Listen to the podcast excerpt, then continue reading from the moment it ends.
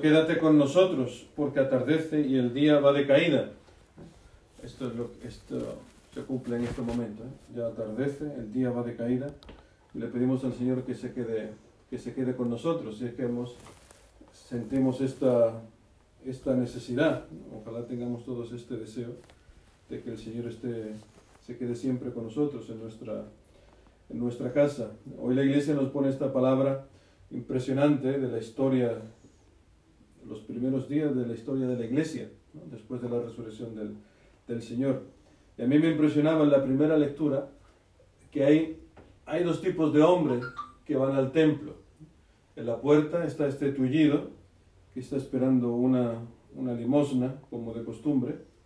Y en el templo entra muchísima gente, también los apóstoles.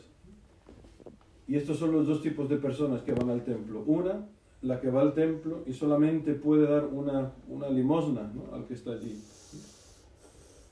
Y hay otro tipo de hombre, el hombre que ha sido redimido por Cristo, el hombre que tiene una experiencia de Jesucristo resucitado, que va convencido al templo de que ha tenido esta experiencia y no da, no se conforma con dar una limosna. Es más, dice, eh, no tengo ni oro ni, ni plata, ¿no? o sea, vive en la absoluta, en la absoluta libertad, vive en, la precariedad, no en el sentido de la pobreza, sino en el sentido de que, de que Dios es, es su Padre y provee por él. Pero tiene, una, tiene en sí una experiencia que, es, que no se puede pagar con dinero, que es el haber visto a Jesucristo resucitado. Por eso no se contenta Pedro con darle al tullido una limosnita, que eso pues, lo podía haber hecho como otro cualquiera, echarle ahí una monedilla y ya está. El tullido se hubiera contentado con eso, porque tampoco espera absolutamente nada de esta vida. ¿no?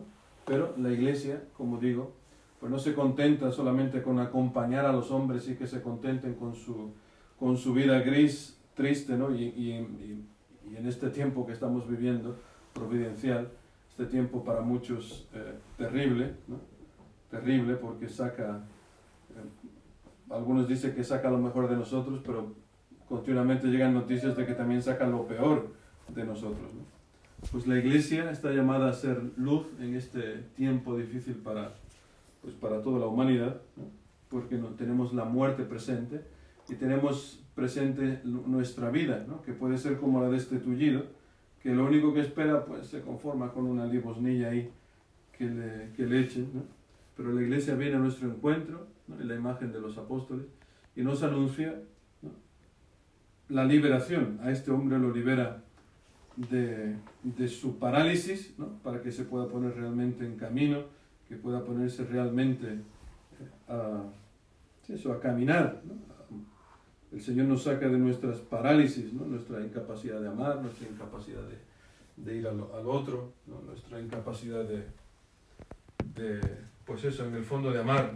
También libera de la ceguera, ceguera espiritual, a estos dos discípulos que iban de camino a Emaús, ya habían tirado la toalla, ya regresaban a lo suyo, después de tres días intensos, después del espectáculo de la muerte de, de, Jesús, esperaban algo grandioso y resulta que no pasa absolutamente nada. Entonces vuelven a su vida gris y triste de Emaús, ahí se regresan, ¿no?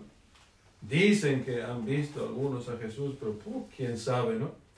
Entonces vuelven a, a su rutina, ¿no?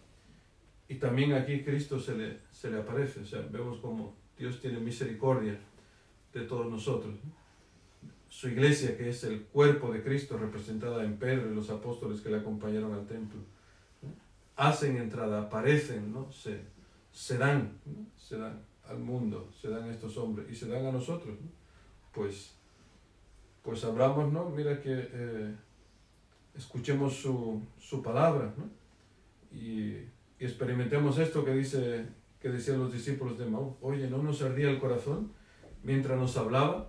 Nosotros tenemos la, el sacramento de la Eucaristía. Muchos hermanos tendrán que, que verlo solamente con, con la palabra, escuchar los, los, los profetas, escuchar el Antiguo Testamento, los salmos, preparar en casa.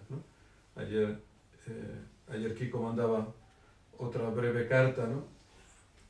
Eh, animando a los hermanos a seguir preparando, a seguir celebrando, aunque sea online o, como, o en pequeños grupitos, como se pueda, ¿no? pero a no dejar de, de preparar la palabra, porque dice Jesucristo, vosotros escrutáis las escrituras, porque y ellas hablan de mí, esperáis encontrar ahí a Dios, pues las escrituras hablan de mí, pues que éstas sean un consuelo de tantos hermanos que que en este tiempo no pueden comulgar y que encuentren en, en, la palabra al mismo Jesucristo que les habla al corazón y los consuela y les quiere transportar a una vida, a una vida, no una vida chata, no una vida así en la parálisis, sino realmente a, a darse, es lo más grande que hay.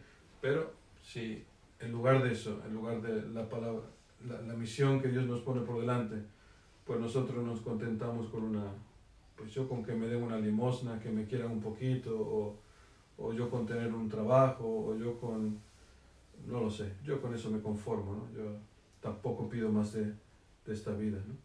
Pues ojalá que el Señor nos saque de esta vida chata, ¿no? De esta vida insulsa y nos, nos transporte a, a, evangelizar. A evangelizar, a vivir con Él, a estar con Él todo el tiempo, ¿no? Es, no hay cosa más grande en este mundo. Que así sea.